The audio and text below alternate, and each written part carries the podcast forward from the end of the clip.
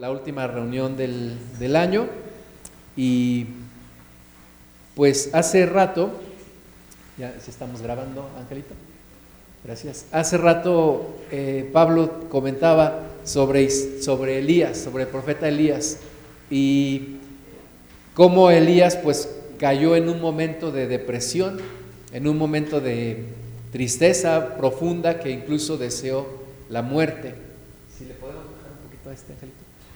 Y es un poquito de lo que vamos a hablar hoy, este, esa, ese pasaje que leyó Pablo. Este, yo lo, estuve también reflexionando hoy en la mañana y, y creo que es un tiempo, el fin de año, en donde muchas veces tenemos esa costumbre o nos obligan a hacerlo porque a veces en los trabajos nos ponen metas y ver si llegamos o no y normalmente nos acordamos de nuestros seres queridos que ya no están y vienen un montón de cosas a la cabeza y a veces eso causa depresión cuando me doy cuenta que lo que yo quería hacer no lo alcancé o al menos no todo lo que yo quería hacer. Pero vamos a ver lo que dice la palabra allá en Marcos capítulo 14, versículo 26. Dice, cuando hubieron cantado el himno, salieron al monte de los olivos. Entonces Jesús les dijo, todos os escandalizaréis de mí esta noche, porque escrito está, heriré al pastor y las ovejas serán dispersadas. Pero después que haya resucitado, iré delante de vosotros a Galilea. Entonces son las palabras de nuestro Señor Jesucristo antes de ir a la cruz. Y le está diciendo de una manera muy concreta, muy clara, sin parábolas, sin sin alegorías, sin, sin simbolismos, le está diciendo claramente que lo van a entregar, que esa noche sería la noche en la cual él sería arrestado y les dice que está escrito y que debería de suceder así. De hecho, ahí cita una, una porción del Antiguo Testamento, heriré al pastor y las ovejas serán dispersadas. Les dice, todos se van a escandalizar, todos, en otras palabras, todos me van a abandonar, todos van a huir. Pero dice, voy a resucitar y después que haya resucitado los voy a ver en Galilea.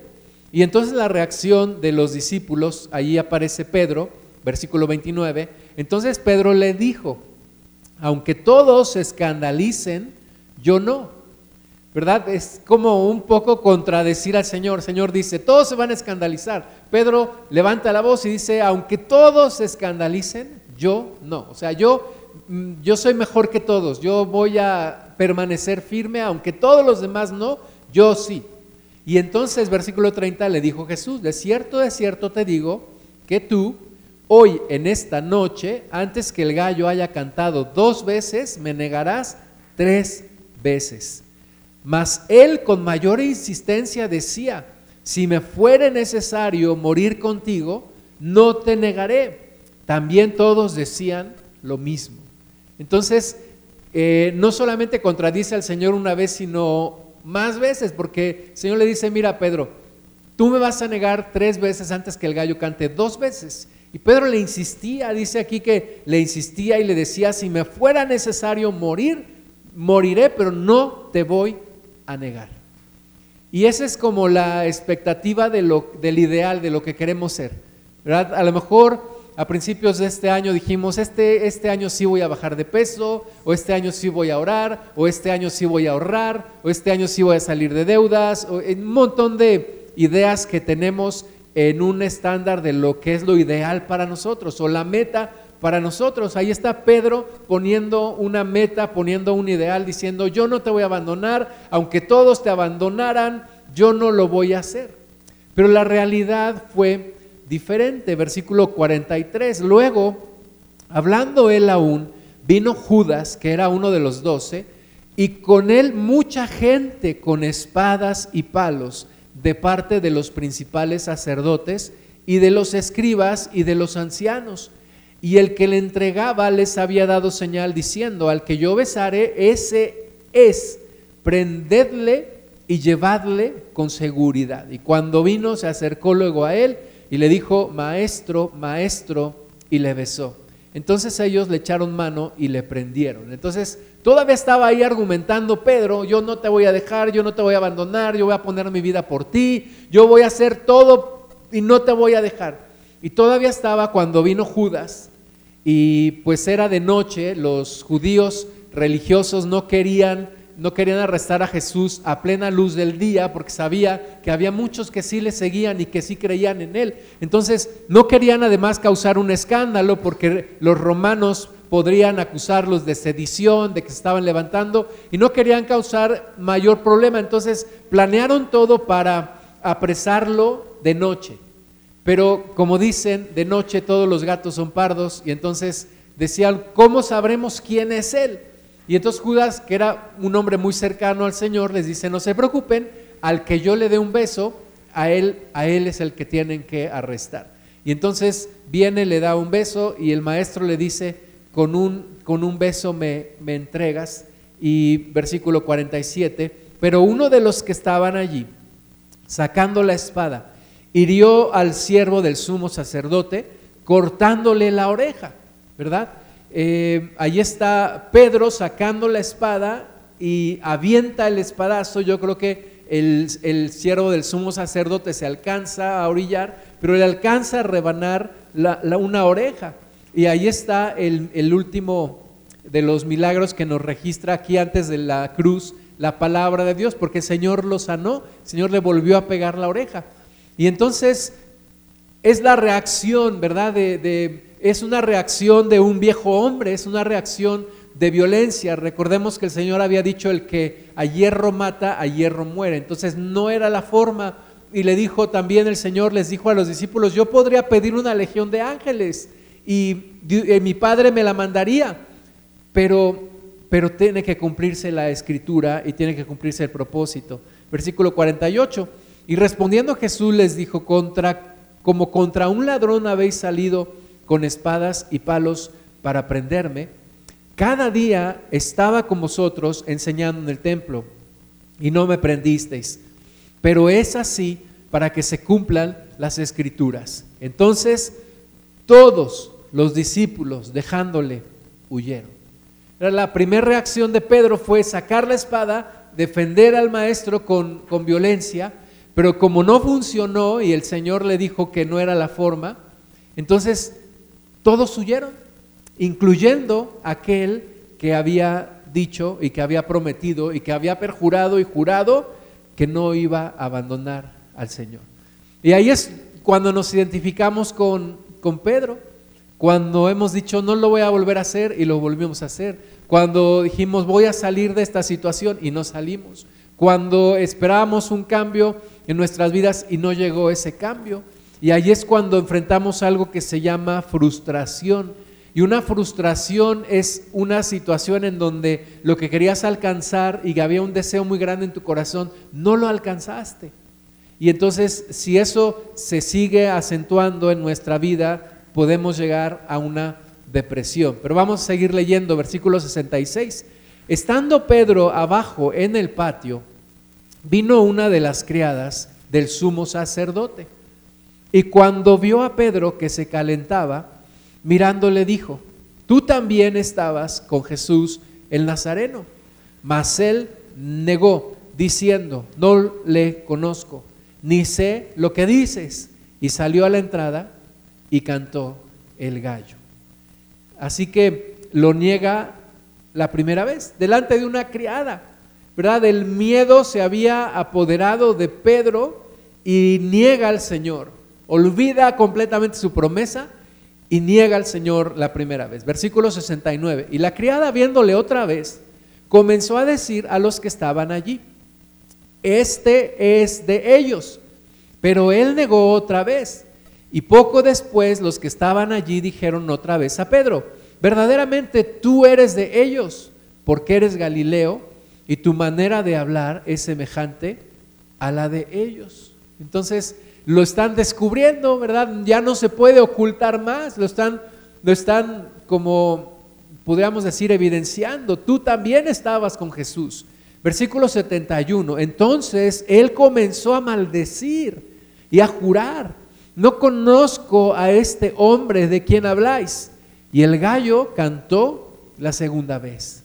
Entonces Pedro se acordó de las palabras que Jesús le había dicho, antes que el gallo cante dos veces, me negarás tres veces. Y pensando en esto, lloraba. ¿Verdad? Es, es el momento en donde la realidad se nos muestra tal cual es. Y Pedro se estaba dando cuenta que no era la persona que él pensaba que, que ya era.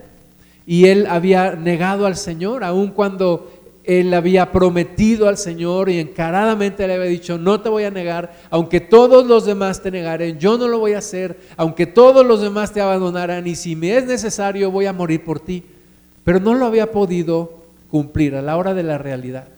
Vamos a un pasaje paralelo en Lucas 22, versículo 54.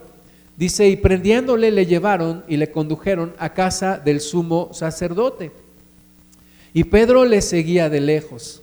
Y habiendo ellos encendido fuego en medio del patio, se sentaron alrededor. Y Pedro se sentó también entre ellos. Pero una criada, al verle sentado al fuego, se fijó en él y dijo, también este estaba con él. Pero él lo negó diciendo, mujer, no lo conozco. Un poco después, viéndole otro, dijo, tú también eres de ellos. Y Pedro dijo, hombre, no lo soy. Versículo 59, como una hora después, otro afirmaba diciendo, verdaderamente también este estaba con él, porque es Galileo. Y Pedro dijo, hombre, no sé lo que dices. Y enseguida, mientras él todavía hablaba, el gallo cantó. Y esta parte es más, más cruda y más, y, más, si quieres, un poquito más, más cruel para, para Pedro, porque dice, entonces vuelto el Señor, miro a Pedro en ese momento en donde Pedro ya había negado al Señor tres veces, Jesús voltea a verlo. Y Pedro se acordó de la palabra del Señor que le había dicho. No hay palabras de Jesús hacia Pedro, solamente una mirada. Y no sabemos qué tan lejos estaba, pero seguramente no estaba tan cerca. Pero allí donde estaba, Jesús lo localiza y lo voltea a ver. Y y se acuerda Pedro de la palabra que el Señor le había dicho, pero también se acordó de lo que él había prometido. Antes que el gallo cante me negarás tres veces. Y Pedro, saliendo fuera, lloró amargamente. En, esta, en estos versículos nos dice no solamente que lloró, sino que lloró amargamente. ¿Cuántas veces hemos llorado amargamente porque no somos lo que quisiéramos ser? O no hemos alcanzado lo que quisiéramos alcanzar, ¿verdad? Y, parece que todo se había terminado porque el temor se había apoderado de Pedro, pero también la, desesperanza, la desilusión, y parece que todo estaba negro delante de, Pedro y, ya no había futuro porque se olvidó de las promesas de Jesús, porque también les dijo, voy a resucitar y los voy a volver a ver en Galilea. Pero parece que todo eso estaba olvidado. Y, es nuestra condición humana, y por eso está en la Biblia este pasaje, porque todos nos identificamos con este, con este Pedro en esta situación. Entonces, las, las, algunas lecciones de, de las caídas, de cuando caemos, la primera es que prometer no empobrece. Y yo le puedo decir al Señor un montón de cosas y prometerle y decirle a mi familia y a mis hermanos y yo los amo y yo no les voy a fallar y yo voy a estar siempre con ustedes y cuando me necesites yo voy a estar ahí. Pero muchas veces no lo hacemos. Y a veces cuando somos sinceros eso nos causa frustración. Yo prometí algo y no lo cumplí. Cuando somos sinceros viene un sentimiento a nuestro corazón y la palabra de Dios dice que la tristeza del mundo es para muerte, pero la tristeza de Dios es para arrepentimiento. Cuando vengan ese tipo de situaciones a nuestra vida, recordemos que hay algo que se llama arrepentimiento y hay algo que se llama perdón. Y que todavía Dios está en control y que Dios puede ayudarnos en una siguiente oportunidad. Entonces, tenemos que amar de hecho y no solo de palabra. ¿Verdad? Es eh, por eso dice Proverbios, mejor es que no prometas y no que prometas y no cumplas. ¿verdad? Venimos delante del Señor y le prometemos muchas cosas y, a veces no cumplimos o se nos olvida o lo hacemos en la ligereza de nuestro pensamiento o en, en la emoción del momento le prometemos al Señor y muchas veces no cumplimos. Yo hace unas semanas, como tres semanas, eh, hace en el, en año 1995 yo fui a un congreso de jóvenes y una, una predicación, muchas en, en, en, general, pero una en particular que me impactó muchísimo, de un joven pastor en, la ciudad de Los Ángeles. Y en ese momento, hace, hace ya casi 30 años, pues esa, ese mensaje me movió a entregarle al Señor mi vida completamente y a decirle, Señor, yo te quiero servir. Y tuve muchas ideas y muchas visiones y muchos sueños. Y volví a escuchar ese eh, mensaje hace tres semanas y me dio, me dio frustración porque dije, muchas de las cosas que yo quería alcanzar no las he alcanzado. Muchas de las cosas que yo quería hacer para Dios no las he hecho. Y fueron momentos, no se lo comenté a nadie, ni siquiera a mi esposa, pero fueron momentos complicados de, contrastar mi vida y lo que yo quería hacer hace, hace 30 años y, entonces me enfrasqué un poco en eso y, bueno, Dios es misericordioso y me, y me, saca adelante, pero lo que te quiero decir es que de alguna o de otra manera todos experimentamos este tipo de situaciones que nos lleva a pensar que no somos realmente lo que ya queremos ser. Y eso nos puede hundir, nos puede causar depresión, nos puede causar frustración. La, prueba revela nuestro crecimiento y por algo Dios lo manifiesta y por algo Dios permite las pruebas.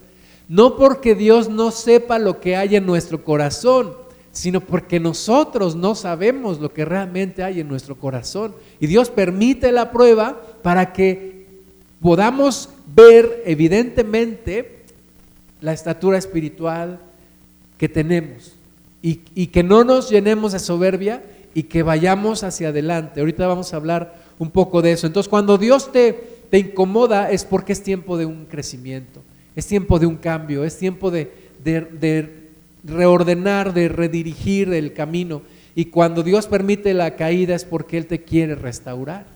Dios no, no es que le guste vernos sufrir, no es que a Dios le guste vernos mal, pero hay momentos en donde tenemos que reaccionar y la única forma es como cuando le pasó a Pedro. Después de esa gran prueba de Pedro vino una gran promoción de Pedro. Fue lleno del Espíritu Santo en su primer mensaje en público se convirtieron más de tres mil personas.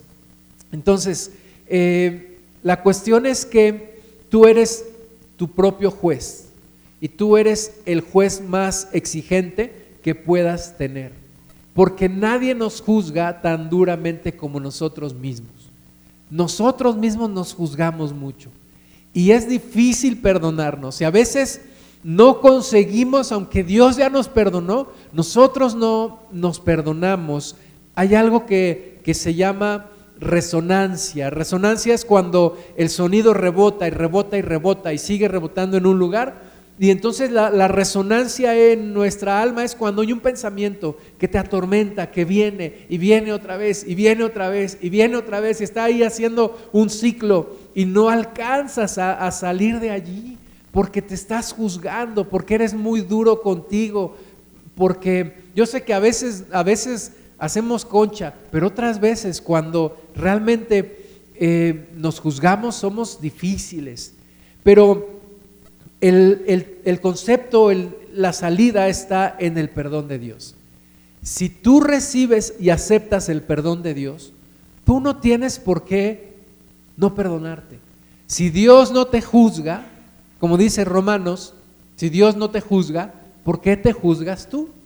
Y entonces ahí es cuando encontramos la forma de salir y no estar como las vacas, ¿verdad? Que rumian el alimento, lo mastican, lo echan al estómago, lo vomitan, lo vuelven a masticar, lo vuelven a echar al estómago. Y a veces así estamos nosotros con, con nuestros errores. Es que cometí esto, es que hice esto, es que y estamos ahí rumiando los errores, pero eso no ayuda en nada, Más bien, tenemos que aprender a manejar la frustración. No quiere decir conformismo, no quiere decir, pues ya así soy y así voy a ser siempre. No, tenemos que aprender a salir de allí y, caminar hacia adelante, ir hacia adelante. Porque cuando la noche se vuelve más oscura, es porque el amanecer está cerca. Me acuerdo que muchas veces llegamos a la, a la tierra de mi papá allá en la sierra en la noche. A veces el autobús, el mejor autobús que viajaba hacia allá, salía de la Ciudad de México en la noche, tipo las 10 de la noche, las 9 de la noche, y muchas veces llegamos en la madrugada, cuando todavía estaba oscuro. Y cuando todavía está oscuro y cuando está por, por amanecer, la oscuridad es como más intensa. Pero eso anuncia un nuevo amanecer. Dios está siempre planeando algo. Juan 21, versículo 1. Después de esto, ¿verdad? Y fueron días de, terrible angustia, de depresión, de estar enojado con, con él mismo, Pedro, y y de no saber qué hacer. Después de esto, dice aquí, Jesús se manifestó otra vez a sus discípulos junto al mar de Tiberias y se manifestó de esta manera. Estaban juntos Simón Pedro, Tomás llamado el Dídimo, Natanael el de Caná de Galilea, los hijos de Zebedeo y otros dos de sus discípulos. Simón Pedro les dijo, voy a pescar. Ellos le dijeron, vamos nosotros también contigo. Fueron y entraron en una barca y aquella noche no pescaron nada. Estaban regresando a la vida que tenían antes de conocer a Jesús. Estaban regresando a la vida que tenían antes de aceptar el llamado de Jesús, ¿verdad? ¿Te acuerdas cuando estaban ahí Pedro y, Andrés y, Jacob y Juan pescando y hubo una pesca milagrosa? Y dice la palabra de Dios que al final dejándolo todo y dejando las redes y los hijos de Zebedeo dejando a su padre, dejándolo todo, le siguieron. Pero ahora parece que todo está perdido y entonces regresan a lo que eran antes, porque estaban sumidos en la desesperanza, en la frustración, yo creo que en la depresión. Y alguien me dijo una vez que la depresión es el enojo contigo mismo. Estás tan enojado contigo que, que te deprimes.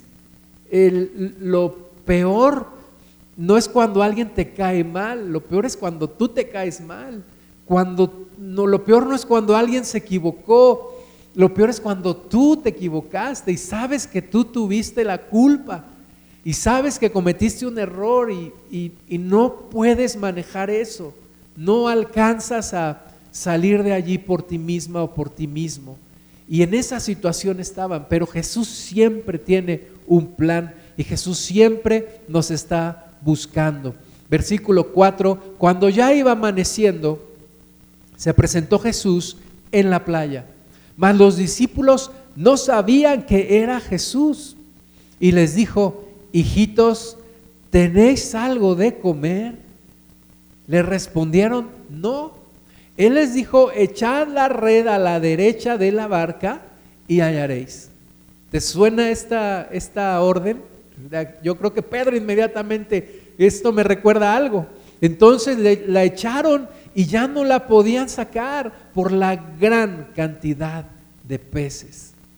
Y yo creo que allí todo se, todo se, se volvió a la mente y Pedro dijo, esto yo ya lo había vivido, esto, esto, esto no puede ser más que Jesús. Y Jesús nos rescata cuando parece que todo se ha perdido.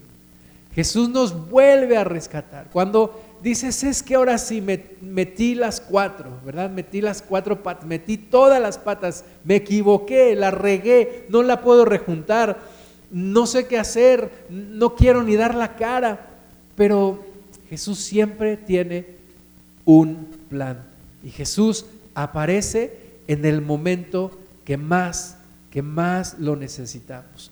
Juan 21, 7. Entonces aquel discípulo a quien Jesús amaba dijo a Pedro, es el Señor. Simón Pedro, cuando oyó que era el Señor, se ciñó la ropa porque se había despojado de ella y se echó al mar. Y los otros discípulos vinieron con la barca arrastrando la red de peces, pues no distaban de tierra sino como 200 codos. Qué gran bendición cuando Jesús aparece por nuestro rescate. Cuando todo parecía que estaba perdido, Jesús viene de nuevo y nos rescata y nos dice, hijitos, hijitos, pero Señor, yo no tengo vergüenza delante de ti, yo, yo no sé, no puedo ni mirarte a la cara. Y Jesús me dice, hijito, Jesús siempre está buscándonos, Jesús siempre está con los brazos abiertos, Jesús por eso fue a la cruz, porque nosotros fallamos y fallamos muchas veces.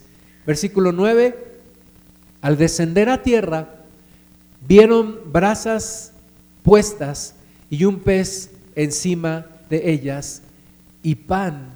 ¿Verdad? Leíamos al principio que eh, a Elías el Señor le trajo también comida del cielo, pero aquí Jesús, Jesús mismo cocinó para los discípulos con unas brasas, un pez encima y pan. Jesús les dijo, traed de los peces que acabáis de pescar. Subió Simón Pedro y sacó la red a tierra llena de grandes peces, 153. Y aún siendo tantos, la red no se rompió. Les dijo Jesús, venid, comed. Y ninguno de los discípulos se atrevía a preguntarle, ¿tú quién eres? sabiendo que era el Señor. Vino pues Jesús y tomó el pan y les dio, y asimismo el pescado.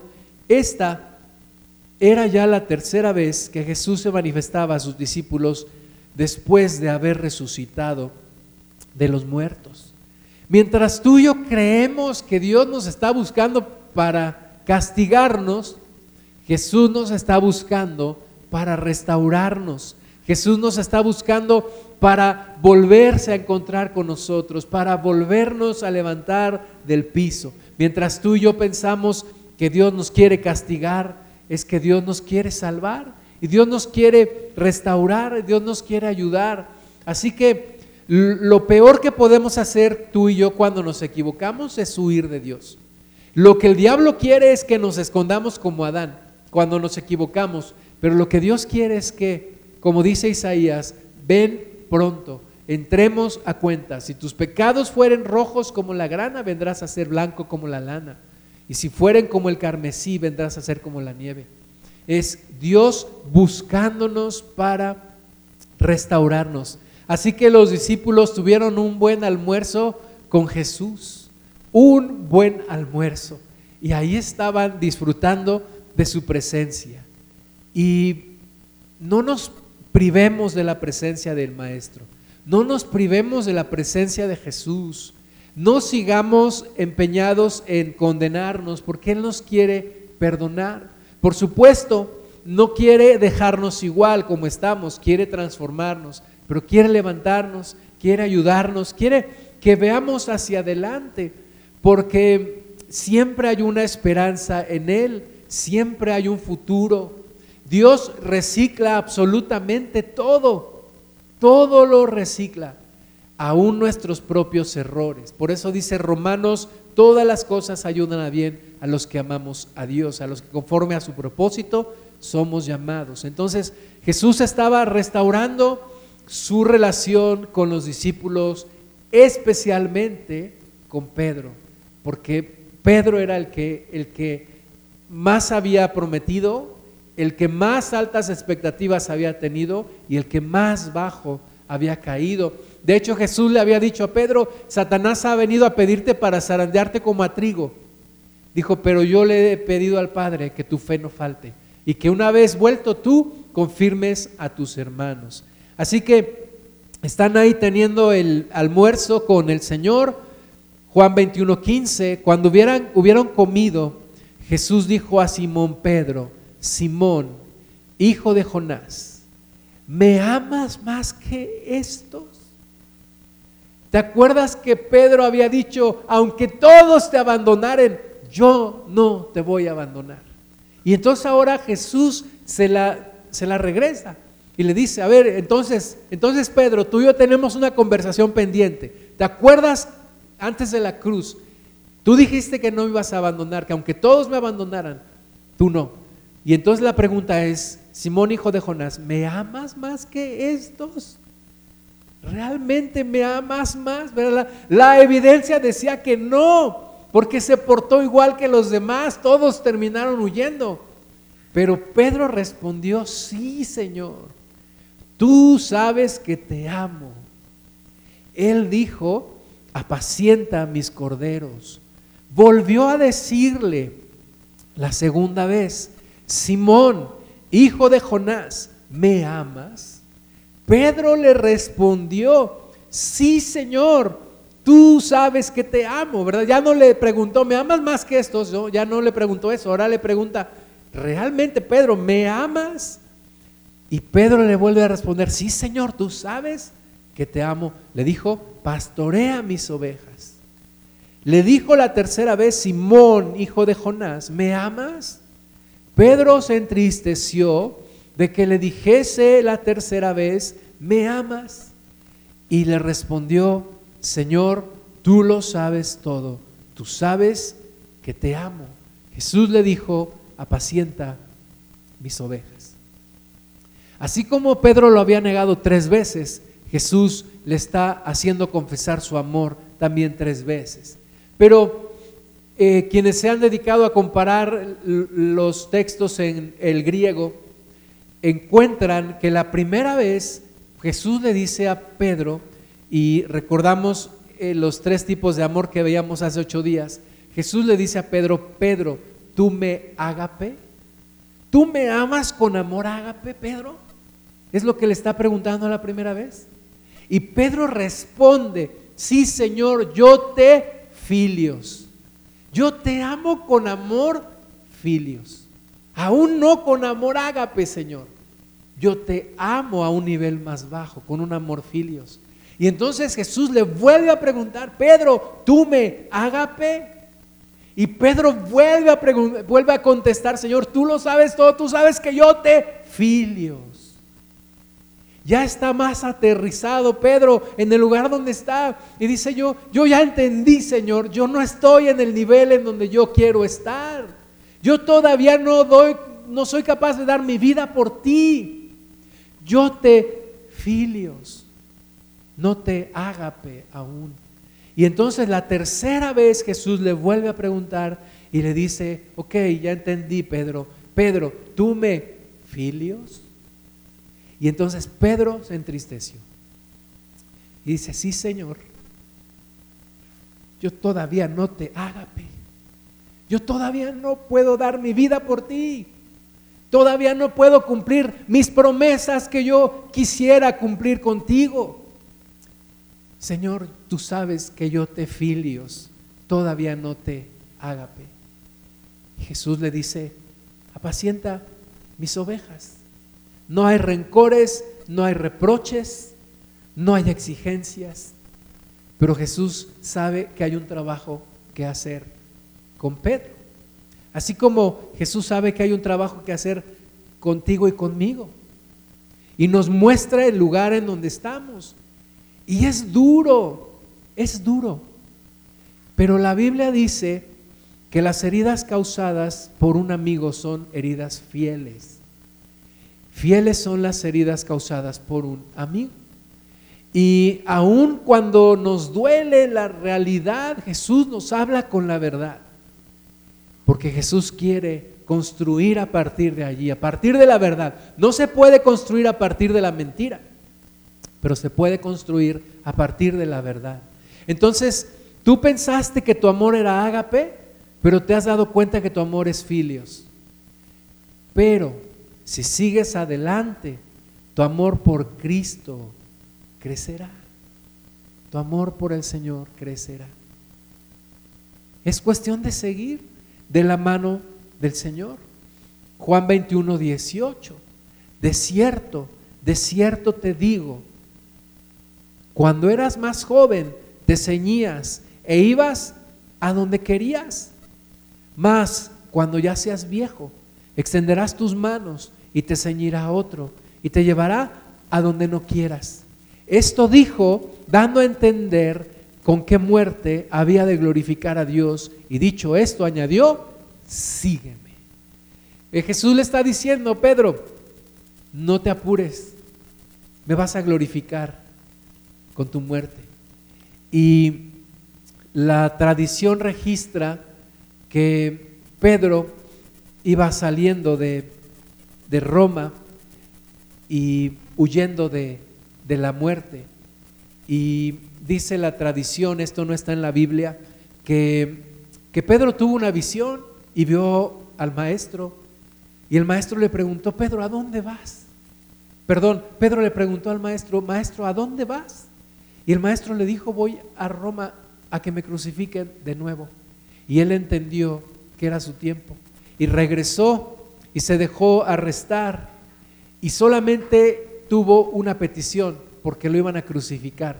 Y él dijo, yo no soy digno de morir como mi Señor. Y pidió que lo crucificaran de cabeza. Y así murió. Entonces al final alcanzó lo que quería, alcanzó el amor ágape, dio su vida por Jesús. Muchos años después tal vez, pero la obra de Dios continuó y, y lo logró, lo alcanzó. La enseñanza, hermanas y hermanos, es que no nos rindamos, que sigamos adelante, que por dura que sea nuestra realidad hoy, no perdamos la fe. Porque la fe es la certeza de lo que se espera y la convicción de lo que no se ve. Entonces, a pesar de la realidad cual cruda y, dura sea hoy, no perdamos la fe. No dejemos de mirar a Jesús, por eso dice la palabra, puestos los ojos en Jesús. No dice puestos los ojos en las pruebas, dice puestos los ojos en Jesús, el autor y el consumador de la fe. Sigamos adelante, sigamos al llamado. Estamos viviendo un tiempo de pruebas y no te preocupes, si no pasaste la prueba, habrá otra oportunidad. Habrá otra oportunidad. Cuando yo tenía como 24 años, eh, una vez yendo del trabajo a mi casa, allá en Ciudad de México, me asaltaron en el microbús. Yo tomaba el microbús ahí en Metro La Raza, un microbús que se iba todo Calzada Vallejo, y me bajaba allí donde vivíamos en una unidad. Y pues esa vez me asaltaron y era muy frecuente que yo tomara ese microbús de noche. Yo trabajaba en un banco y entonces, pero yo todavía no tenía el año de, antigüedad, pero yo sabía que al año de antigüedad el banco podía prestar para comprar un carro. Y entonces yo fui con mi jefe, más bien con el jefe de mi jefe, y le dije, oiga, yo todavía no tengo la antigüedad para pedir un préstamo, porque el préstamo además me lo daban con un interés muy bajo. Le dije, pero ¿qué cree que me acaban de asaltar el día de ayer, en la noche? Y pues usted sabe que nosotros salimos, muchas veces salimos de noche. Y le dije, pues ayúdeme para que me den un préstamo y comprarme un carro. Nunca, nunca en la vida había tenido un carro, no sabía manejar, tenía 24 años, nunca había aprendido a manejar, nunca había encendido un carro, ni siquiera con cerillo, nada. Y entonces, pues lo que yo sabía era que yo necesitaba un carro para que ya no me volvieran a asaltar. Y entonces, pues gracias a Dios me autorizó, me dieron el préstamo, eh, queríamos comprar un carro, que vimos un, un, Shadow de dos puertas y cuando ya habíamos hecho el trato nos lo ganaron y luego volvimos a buscar otro y encontramos un Shadow modelo 94 de eh, cuatro puertas y de color blanco, como lo queríamos, y lo compramos, mi esposa y yo. Y bueno, ahí fue todo un show para aprender a manejar, que luego les platicaré, pero la cuestión es que eh, a mí me había dicho un amigo que hay dos cosas en la vida que no se prestan. Una es el caballo y la otra es la mujer. Y entonces yo tenía muy claro, mi carro no se lo presto a nadie. A nadie le presto mi carro. Y me dijeron, porque tú lo puedes prestar y no sabes cómo lo van a manejar y te lo pueden chocar o le pueden hacer cosas y nadie va a cuidar mejor que tú tu carro. Y entonces, pues yo fui fiel a esa idea en esos años y entonces yo no le prestaba mi carro a nadie, pero un día la esposa del pastor donde yo me congregaba me lo pidió. Me pidió mi carro y yo no se lo presté. No se lo presté, pero yo sentí el Espíritu Santo como me redarguía, porque yo debí de haberle prestado mi carro. Y yo decía, ya no me lo va a volver a pedir, porque le dije que no. Pero ¿qué crees? Me lo volvió a pedir. Y yo sabía que se lo tenía que prestar. Y pues finalmente se lo terminé prestando. Y bueno, fue la última vez que me lo pidió. Entonces, ¿por qué te platico todo esto? Porque si no pasaste la prueba, habrá otra oportunidad. Si no pasaste la prueba, no hay extraordinario, no hay atajo. Dios te va a volver a presentar la misma situación. ¿Hasta cuándo? hasta que la pases, hasta que respondas como Jesús quiere. Hay algo ahora que está muy de moda, lo de la inteligencia artificial, que se llama aprendizaje por refuerzo. Muchas, muchas veces nosotros hemos aprendido por refuerzo. ¿Qué es eso? Cuando, por ejemplo, cuando hacíamos las planas y planas y planas y planas de la letra A y la letra A y hazla así y hazla bonito, eso se llama aprendizaje por refuerzo una y otra vez y muchas veces Dios a través de las pruebas nos hace aprender y desaprender lo que habíamos aprendido. Y nos hace, si no pasaste esta prueba, prepárate para la siguiente oportunidad, porque va a volver a presentarse otra oportunidad. Así que hay que tomarse de la mano del Señor y hay que ir hacia adelante. Filipenses 3:12 Dice, no que lo haya alcanzado ya, ni que sea perfecto. Esto, hermanas y hermanos, es aplicable a todos nosotros. No lo hemos alcanzado ya, ninguno de los que estamos aquí, ninguno de los que están en la tierra, ninguno, ninguno absolutamente lo ha alcanzado ya. Ni que ya seamos perfectos, sino que prosigo para ver si logro asir aquello para lo cual también fui asido por Cristo Jesús. Pero también en otra, en otra parte del, Nuevo Testamento dice el, el, apóstol Pablo inspirado por el Espíritu, pero yo no voy como a la aventura, yo no pego como al aire, yo corro para alcanzar el galardón. Entonces, cuando él dice, olvido lo que está atrás, me extiendo lo que está adelante, corro con determinación para alcanzar la meta. Entonces, de nada sirve estarse, perdónenme la expresión, relamiéndose las heridas. Y estar ahí, estar ahí, estar. No, hay que dejar lo que queda atrás, extenderse a lo que está por delante. Hay más por delante. Se platica una historia en la antigüedad que había dos monjes iban en el camino y tenían que cruzar un río. Pero se encontraron a una mujer que también quería cruzar el río, pero no sabía nadar ni sabía cómo cruzar el río. Entonces uno de ellos se ofreció y la cargó y la ayudó a cruzar.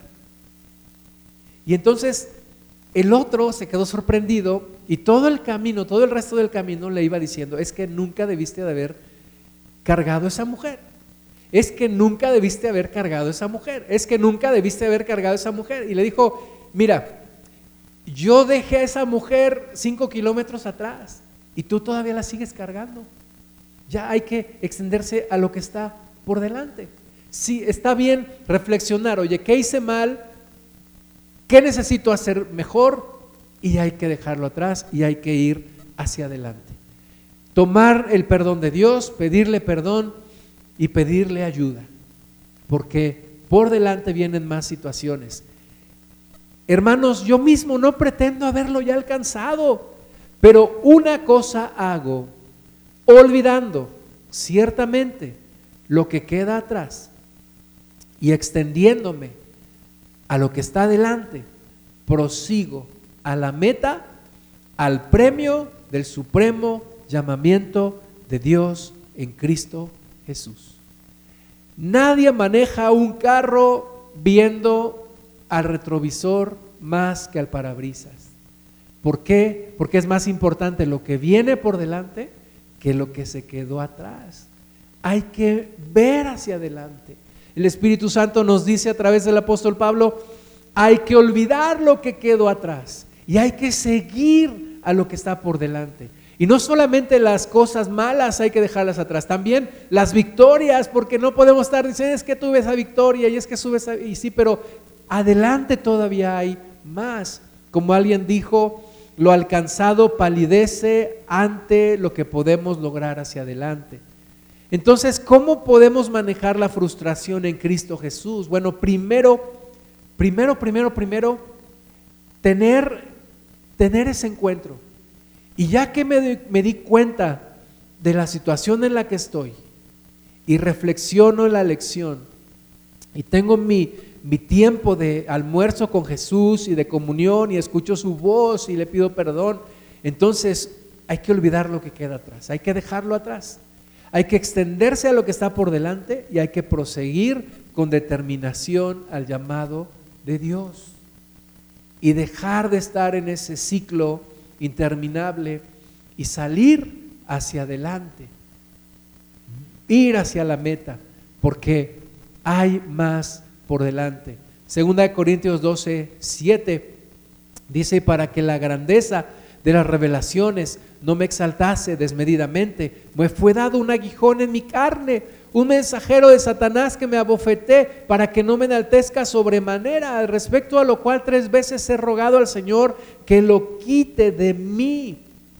Las pruebas nos hacen eso, nos aterrizan, nos quitan la soberbia, nos quitan la soberbia, nos hacen ubicarnos en el lugar en donde estamos.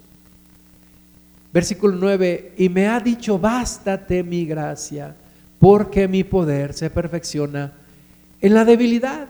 Entonces, cuando no logro ser lo que quería ser y me doy cuenta y, y necesito ayuda, Dios me dice, bástate mi gracia. La gracia no es algo que se merezca, la gracia no es algo que se gane, la gracia no es algo que yo tenga por mis méritos. Por eso se llama gracia. La gracia es un regalo, es el favor, como dicen algunos, el favor inmerecido de Dios hacia nosotros.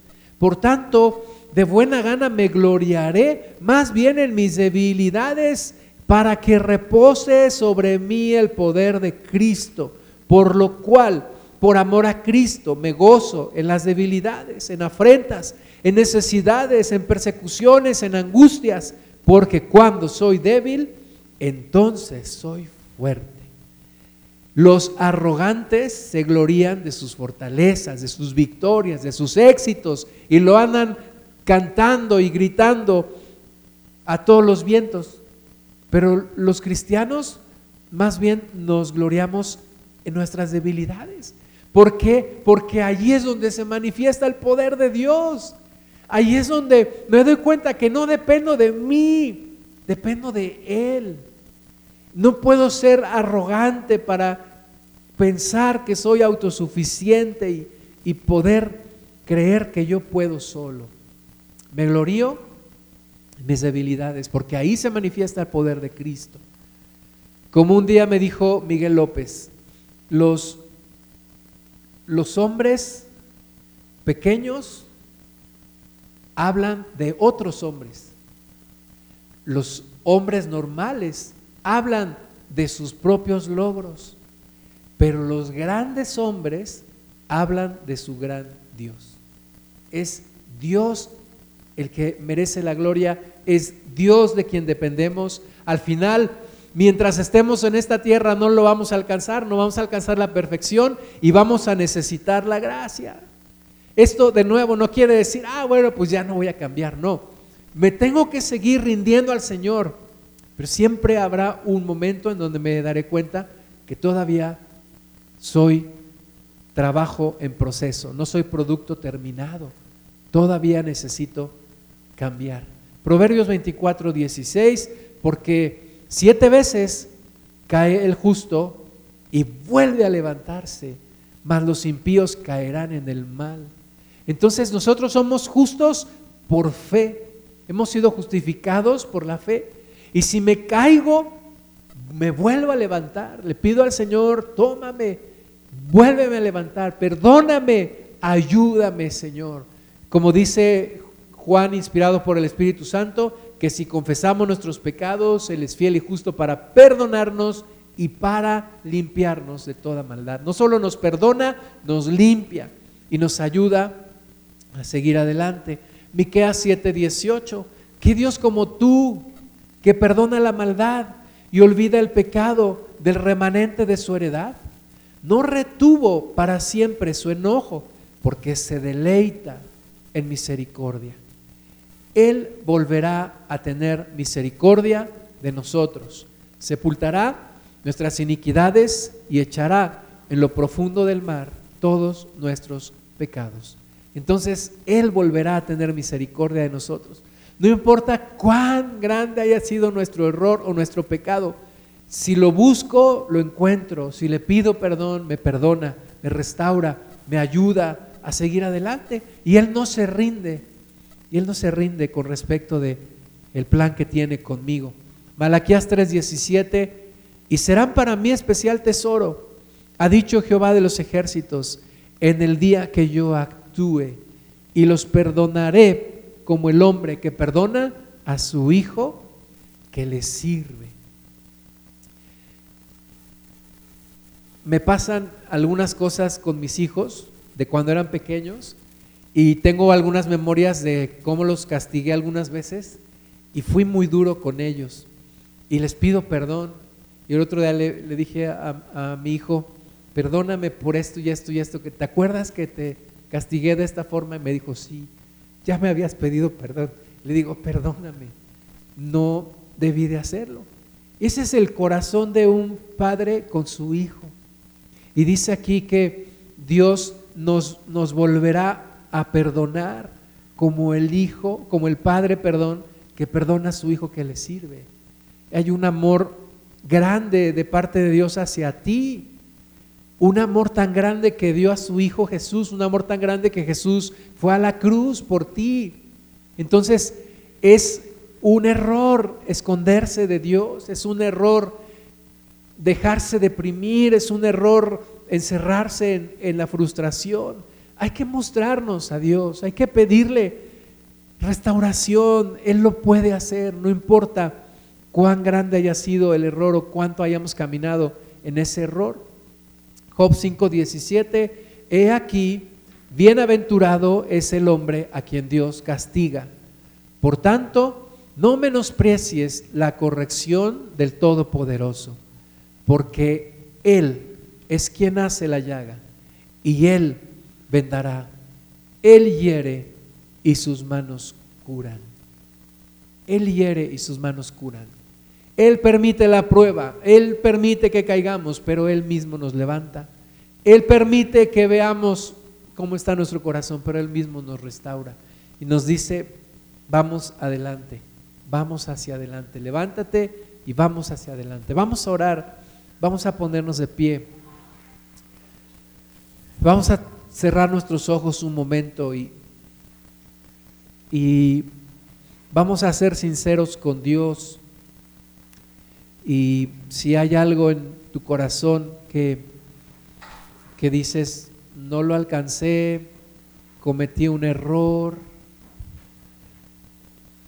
pero puedo venir delante de Dios y encontrar paz, encontrar paz, porque es lo que más necesito, alcanzar Cristo, alcanzar el perdón de Dios. Y aunque hemos estado tratando de pescar y pescar y pescar y no lo hemos logrado. Podemos escuchar la voz de el Señor que nos dice, este es el tiempo de oportunidad. Echa tu red a la mano derecha y hallarás. Es tiempo de seguir al Maestro, continuar hacia la meta, proseguir hacia la meta, seguir hacia adelante, no dejándonos caer, no permitiendo al diablo cumplir su propósito de desanimarnos, de alejarnos de Dios, no permitirle al enemigo cumplir su propósito de vernos sin la voluntad de continuar. Padre Santo, te damos la gloria, invocamos tu presencia una vez más, Señor. Pedimos tu presencia aquí con nosotros. Señor, tú has sido bueno en gran manera. Padre, no has fallado nunca y nunca fallarás. Pero nosotros hemos fallado. Hemos fallado un montón de veces. Y tú mejor que nadie lo sabes. Pero tú eres lento para la ira y grande en misericordia. Señor, tú nos vuelves a levantar. Tú nos vuelves a dar vida. Señor, cuando cuando hay crucifixión y cuando hay negación y cuando hay fallas, también debemos recordar que hay resurrección. Cuando hay un Gólgota, también hay un nuevo Galilea donde nos volveremos a ver, nos volveremos a encontrar y almorzaremos contigo, comeremos juntos, escucharemos tu voz de nuevo Señor, en nuestro corazón hay arrepentimiento por las fallas, porque no te lo mereces. No te mereces que yo te falle así, Señor. No mereces que, que yo me equivoque o que yo caiga en la necedad.